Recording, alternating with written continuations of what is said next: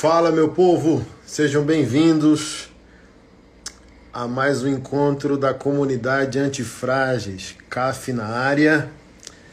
Nossos encontros geralmente são fechados né, pelo YouTube, mas de maneira excepcional eu estou viajando e não consegui fazer, como sempre, uh, no nosso prédio social lá na nossa estrutura, tá? Então, uh, hoje vai ser no improviso e decidi fazer aula pública mesmo aqui por meio do Instagram. Então, quem não faz parte da CAF está recebendo conteúdo de lambuja, de bônus.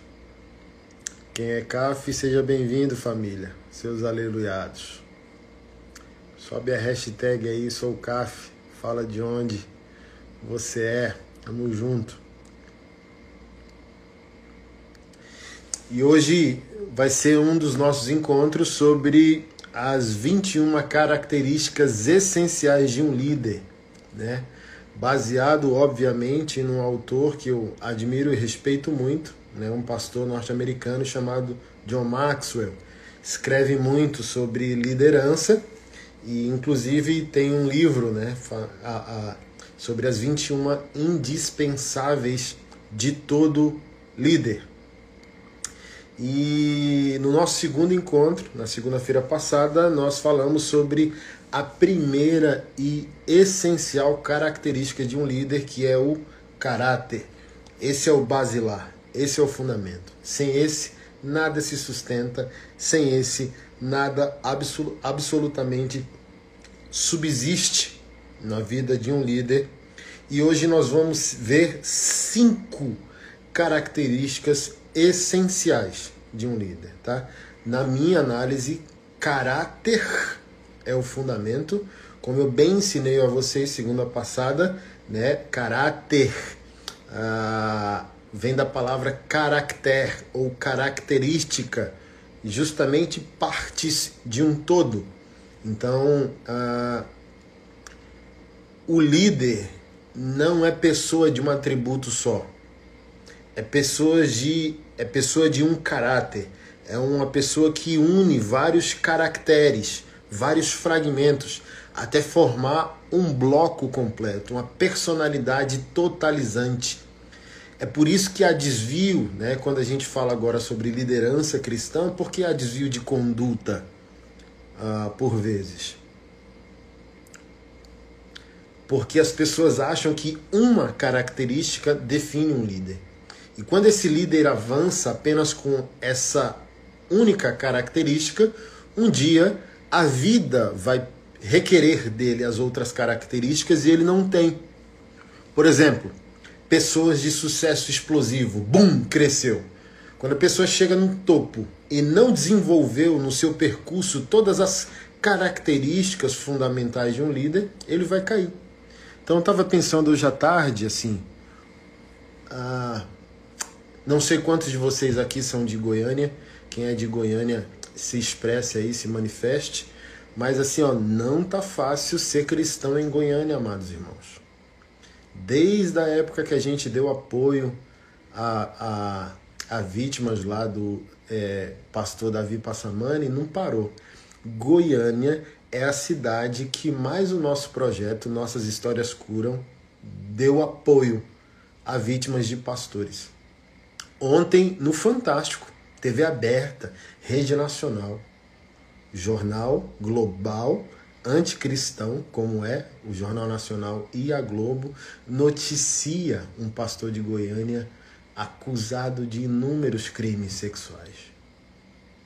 E hoje me veio a notícia que um pastor de Goiânia, acusado de vários crimes sexuais, 85 anos, hoje morreu de Covid. Aí você pergunta, Pastor Anderson, como um líder e um líder cristão pode chegar a esse lugar? Justamente, irmão, porque ele não desenvolveu caracteres, ele não formou seu bloco, ele achou que fama era suficiente, ele achou que gerenciamento era suficiente, ele achou que carisma era suficiente. Ele achou que a unção era suficiente. Ele achou que o conhecimento era suficiente. E tudo isso é extremamente válido. Mas um líder não é formado apenas por uma característica. Mas vamos lá. Hoje nós vamos ver, como eu disse, cinco características. A primeira dela é carisma. E segundo John Maxwell, a primeira impressão pode selar o acordo. E aqui eu vou desenvolver carisma de uma maneira que o John Maxwell não desenvolveu, não que ele esteja errado, mas ele focou o carisma como o atrativo, né? O perfume daquele líder. Ele tem que ser carismático, ele tem que vincular pessoas, ele tem que causar impacto, a sua imagem precisa ser atrativa, ok? Mas o valor antagônico do carisma dentro do conceito de liderança cristã é justamente o dom. A palavra grega para dom é carisma. Né? Então, nós podemos, olha que, que, que perigoso, ter o carisma e não ter o caráter. Por isso que eu, eu julguei e olha só, na nossa aula passada eu usei uma aula para falar de um fundamento apenas, que foi o caráter. E hoje eu vou tratar de cinco. Por quê? Porque não que os cinco sejam superficiais, mas o caráter é fundamental, porque a gente pode ter o carisma, a gente pode trazer, ter a presença que impacta, a gente pode fazer com que as pessoas nos amem. Mas olha só, como eu disse, Imagina, um jovem me procurou ontem à noite, pastor, acabei de assistir o Fantástico e o pastor denunciado lá me batizou. Eu tenho que me batizar de novo?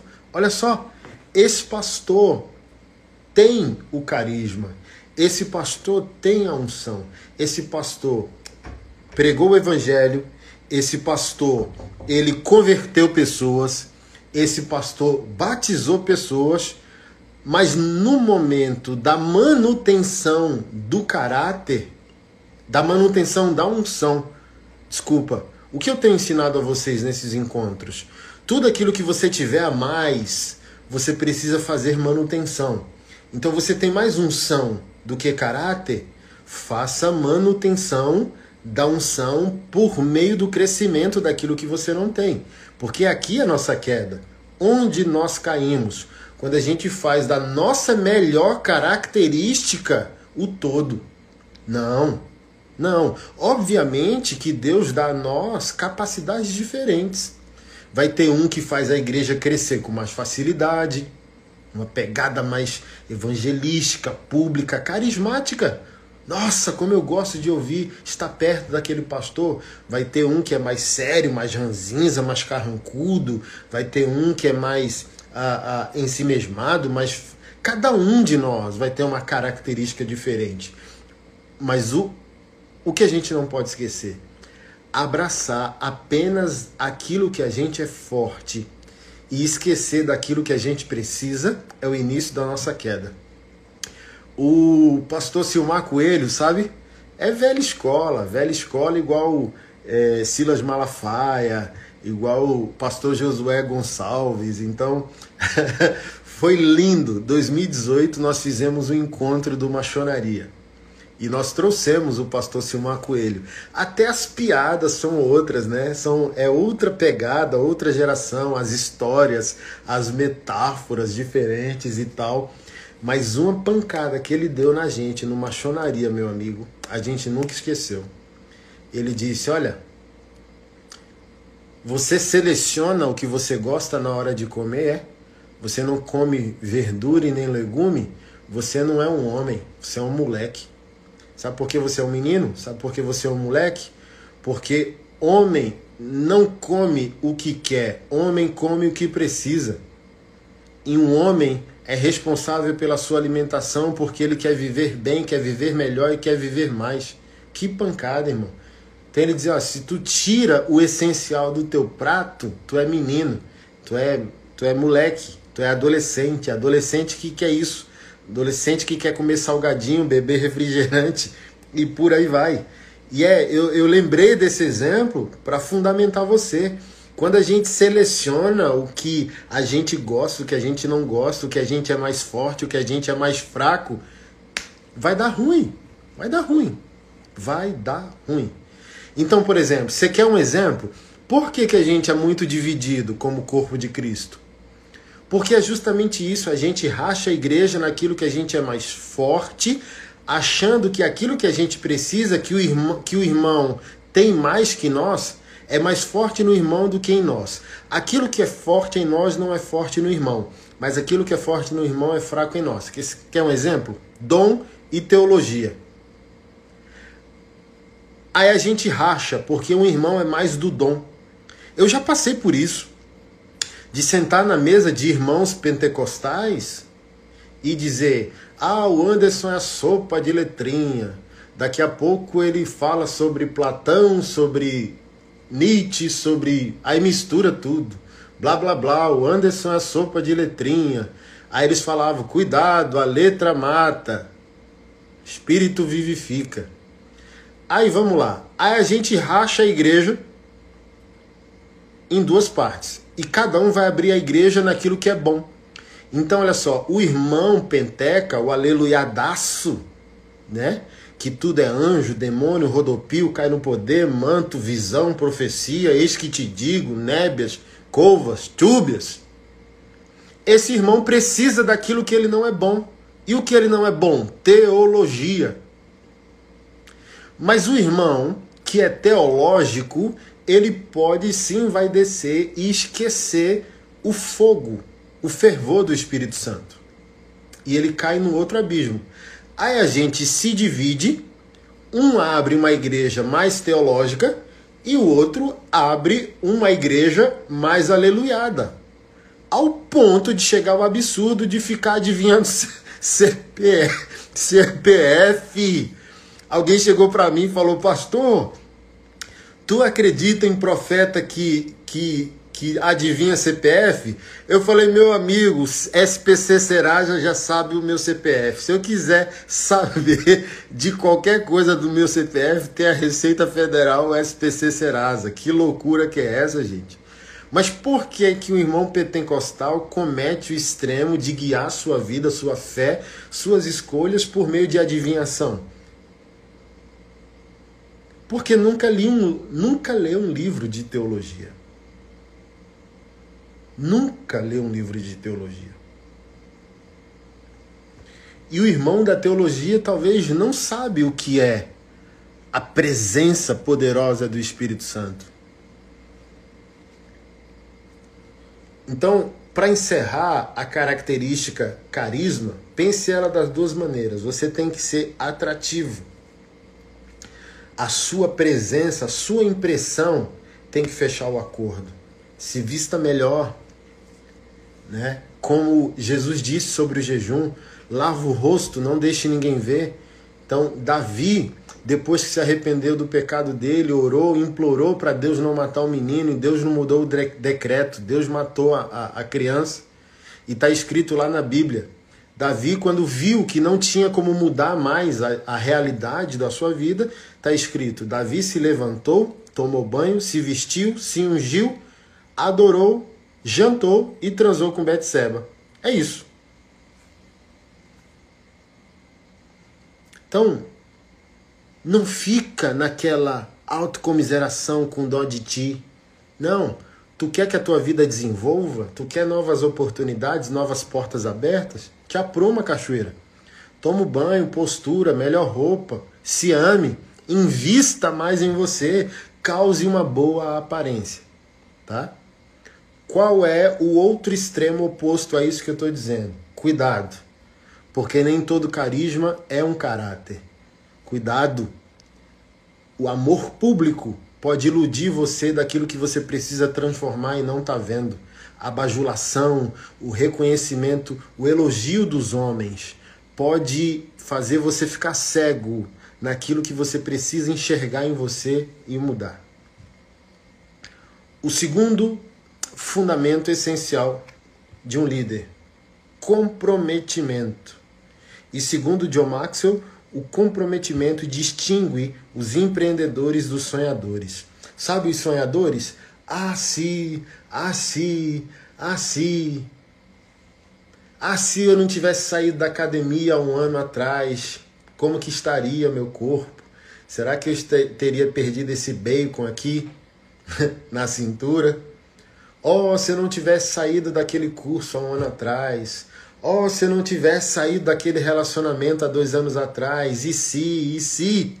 Comprometimento distingue empreendedores de sonhadores. Todo sonho ele tem que ser constante. Se comprometa com seus objetivos de médio e longo prazo. Comprometimento. Paulo diz aos Gálatas, no capítulo 6, se não me falha a memória, não nos cansemos de fazer o bem. Porque se não desistirmos, no tempo certo colheremos.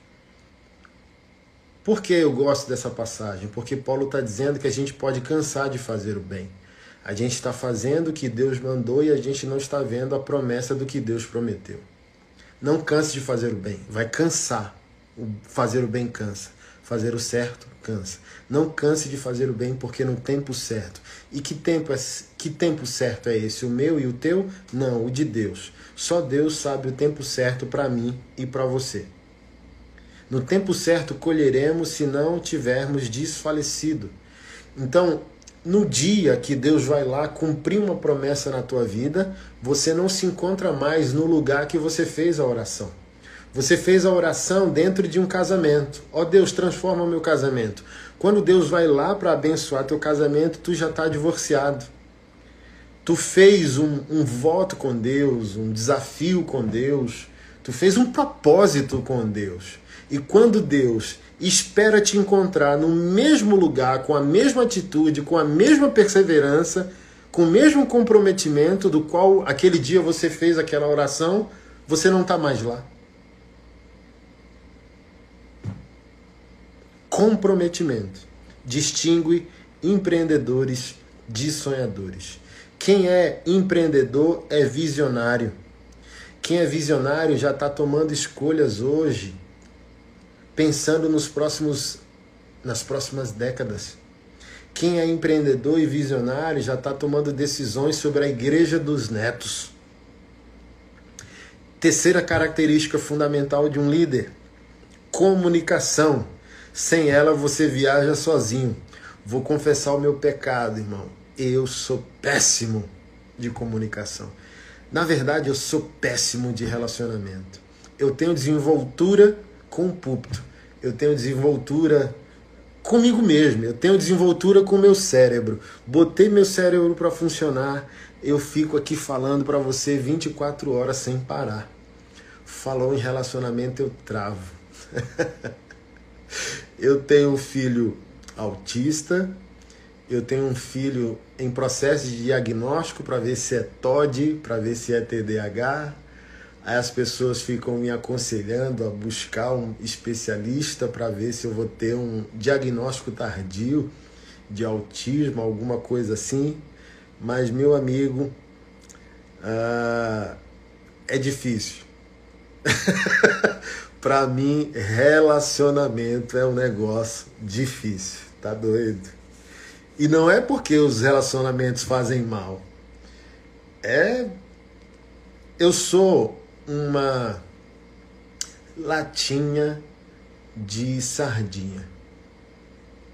E só quem tem paciência e uma arte existencial para ser um abridor, sabe? Minha própria esposa, essa, essa semana ela me intimou dizendo: Eu não sou tuas negas, eu não sou teus amigos, abre essa boca, fala comigo.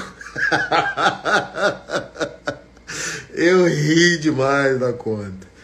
Mas é justamente aquilo. Aquilo que a gente tem de menos, Deus vai compensando em outras áreas. Mas é nosso desafio gerar todo o ecossistema. Então, assim, a gente, aquilo que eu falei no início da live, não se iluda naquilo que você é bom.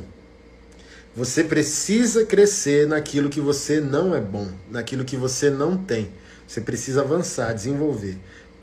Comunicação, por quê? Porque ninguém é obrigado a adivinhar nada, ninguém é obrigado a, a, a entrar no teu cérebro, ninguém é, é obrigado a se relacionar por telepatia. Ou seja, quem é ruim de comunicação, como eu, ah, tem que dar os pulos, irmão. tem que dar os pulos. A Ah, eu tô rindo porque eu lembrei daquele. Eu não sou tuas negas, nem teus amigos, viu?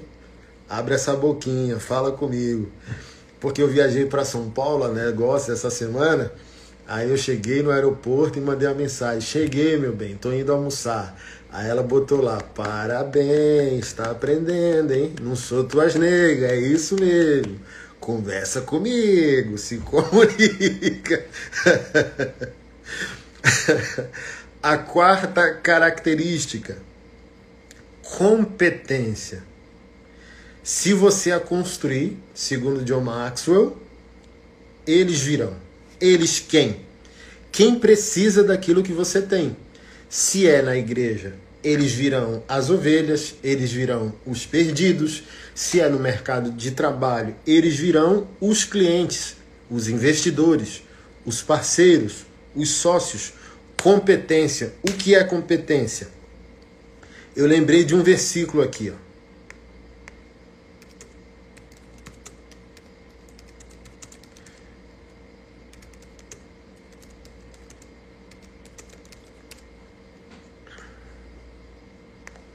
Lembrei de um verso em Provérbios,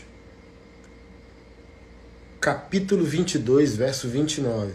Está escrito o seguinte: Tu vês o homem perito na sua obra, perante os reis será posto e não entre a plebe. Competência. Competência. Vês um homem competente, perito na sua obra, naquilo que faz, perante reis ele será posto e não entre a plebe. Seja bom naquilo que você faz. Sobressaia. Saia da, da, eh, saia da média. Saia, saia da, da mediocridade. Te indico um livro uh, de Frank Schaeffer chamado Viciados em Mediocridade. Somos nós, o povo de Deus. Ah, irmã, você canta mal, dá para você sair do louvor? Não, mas eu canto para Deus. Por isso, querida. Por isso que você canta para Deus que você tem que sair do louvor. Então nós somos um povo viciado em mediocridade. A pessoa fala, é para Deus, como se o é para Deus pudesse ser feito de qualquer jeito, pudesse ser feito de qualquer maneira. As pessoas ficam irritadas, né? Irritadas. Irmão, você é ruim na bateria, dá licença? Vai para a escola aprender? Não, mas é para Deus. Isso mesmo. Até os anjos estão tapando o ouvido aí para você tocando bateria, por favor. Seja competente. Se você construir competência, você fará curva da vida em você. Você vai ser perito reconhecido naquilo que você está fazendo. Quinta característica: coragem. Uma pessoa com coragem é a maioria. É o que eu sempre falo. É o fator Timóteo. Um para mil. A gente não precisa de muitas pessoas. Quando eu fiz uma oração desafiadora para Deus há 12 anos atrás, eu só pedi 10 homens. E até hoje eu não consegui esses 10 homens. Porque não são 10 homens que querem não são dez homens que se identificam, não são dez homens machões, são dez homens com a mesma disposição que eu tenho. E é caro.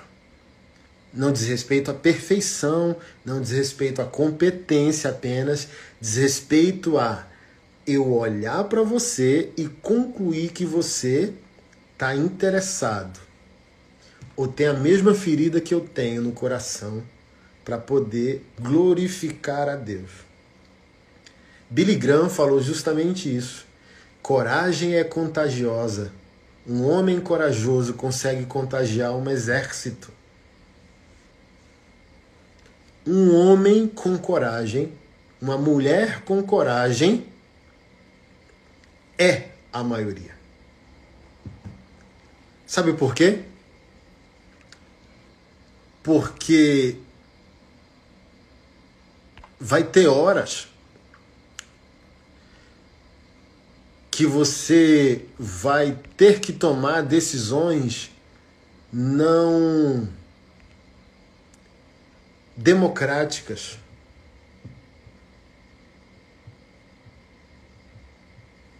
Você vai ter que tomar decisões que não agradam a todos. Você vai ter que tomar decisões que até mesmo você questionará. Imagina Noé sendo chamado para construir a arca durante 100 anos. Ele mesmo endoidou, ele mesmo duvidou dele mesmo. É Deus? É minha imaginação? Um homem com coragem é um exército. E por fim, a quinta característica de hoje, discernimento. Segundo John Maxwell, ponha um fim aos mistérios sem solução. Nós podemos pagar caro por falta de discernimento. Paulo, quando narrou os dons espirituais em 1 Coríntios capítulo 12, um deles foi discernimento de espíritos.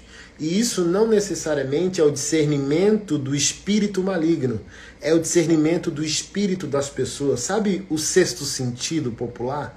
Sabe, meu santo não bateu com aquela pessoa? Sabe você olhar, insistir, mas alguma coisa dentro de você não não linkou com a pessoa. Hum, não sei não. Eu falho muito nesse ponto. Não que eu não vi a pessoa, mas eu sou exagerado na minha doação, na minha generosidade. Eu vi, mas eu acho que dar uma chance à pessoa fará ela mudar. Aquela já não. Aquela olha e diz: não presta. Aquela olha e diz: não vai dar certo. Aí eu todo, ah, mulher, tu sabe de nada. Aí daqui a dois anos, chuta, o que que deu? Deu ruim. Deu ruim e aquilo estava certo. Aí você tem que voltar atrás. E reconhecer. Discernimento faz com que você não tenha que pagar um boleto caro. Se você viu, se posicione. Se você viu, fale. Se você viu, inclua ou exclua essa pessoa da sua vida. Mas se você não exercer seu discernimento, o boleto vai ficar caro. Mas como eu disse que o meu tipo de masculinidade é para pagar boleto, Deus só manda tranqueira para minha vida. Eu não sei para tua, mas na minha vida só passa tranqueira. E no final eu tenho que pagar o boleto. Aí Deus fala: "Que bom, meu filho. Que bom que você creu naquela pessoa, mas o que você precisava enxergar, eu te fiz enxergar um ano atrás." É porque ainda minha, minha ética atual é eu prefiro que dê ruim eu dando a chance do que dê ruim sem ninguém ter dado a chance para essa miséria. Mas é uma miséria, sabe?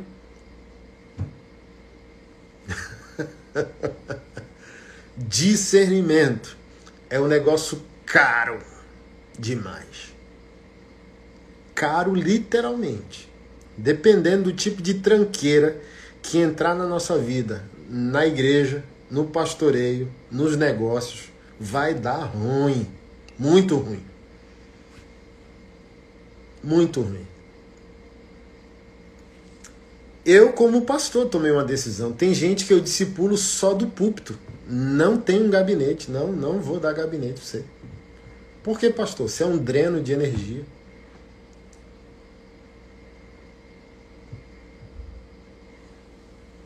Se eu me der a você, você me suga.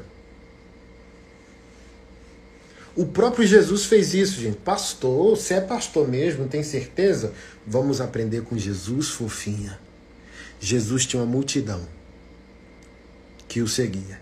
mas nem toda a multidão tinha intimidade. Jesus enviou 72, 72 desses seguidores para pregar o evangelho, mas esses 72 ainda não eram discípulos. Jesus chamou doze discípulos para caminharem com eles. Mas desses doze discípulos, nem todos eram amigos. Jesus tinha desses doze discípulos, três discípulos mais maduros: João, Pedro e Tiago, lembra da garota que estava morta e o pai foi pedir ajuda a Jesus e Jesus disse: "Crê somente, olha para mim, não ouve a multidão". E quando chegou na porta da casa, expulsou todo mundo. Por que expulsou todo mundo? Discernimento, irmão. Ambiente de fé gera milagre. Ambiente de incredulidade, irmão, bloqueia o milagre. Então Jesus expulsou os negativos do ambiente ficou só o pai e os três discípulos que criam no absurdo que a menina ressuscitaria. Mas esses três discípulos mais íntimos ainda não eram amigos. Jesus tinha dois amigos, dois amigos: João, o discípulo amado, e Lázaro. Então, doidinho, me escute. Isso é uma aula sobre liderança e, consequentemente, uma aula sobre sobrevivência. Nem tudo que nós vemos a olho nu é verdade.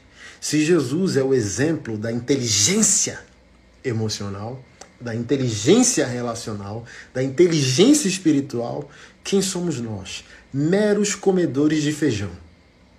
Para querer achar que a nossa vida é oficina. Porque é isso. A gente está discernindo que vai dar ruim, mas a gente fez da nossa vida uma oficina mecânica. Olha, essa pessoa não presta, mas eu vou começar a não orar com ela, vai que ela muda. Olha, essa pessoa aqui não vale nada, mas eu vou casar com ela, vai que ela muda no casamento. Meu amigo e minha amiga, Deus não criou você para ser oficina mecânica existencial.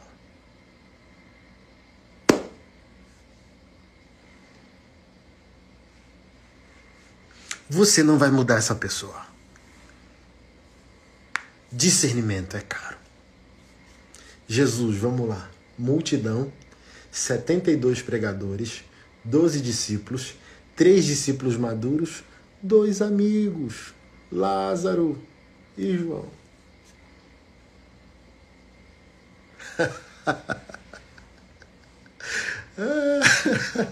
Uma das poucas vezes que Jesus morreu foi naquele contexto de Lázaro, seu amigo. Tá? CAF, tamo junto, seus aleluiados. Amo vocês. Segunda que vem a gente vai ter mais uma aula sobre mais cinco características fundamentais de um líder, tá bom? Hoje a gente tratou de cinco e na aula passada, segunda-feira, a gente tratou de um.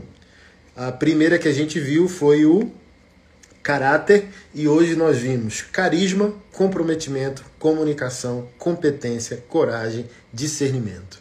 E na segunda que vem a gente vai ver mais, mais cinco características fundamentais de um líder, tá bom? Beijo, amo vocês, a gente se vê. Tchau!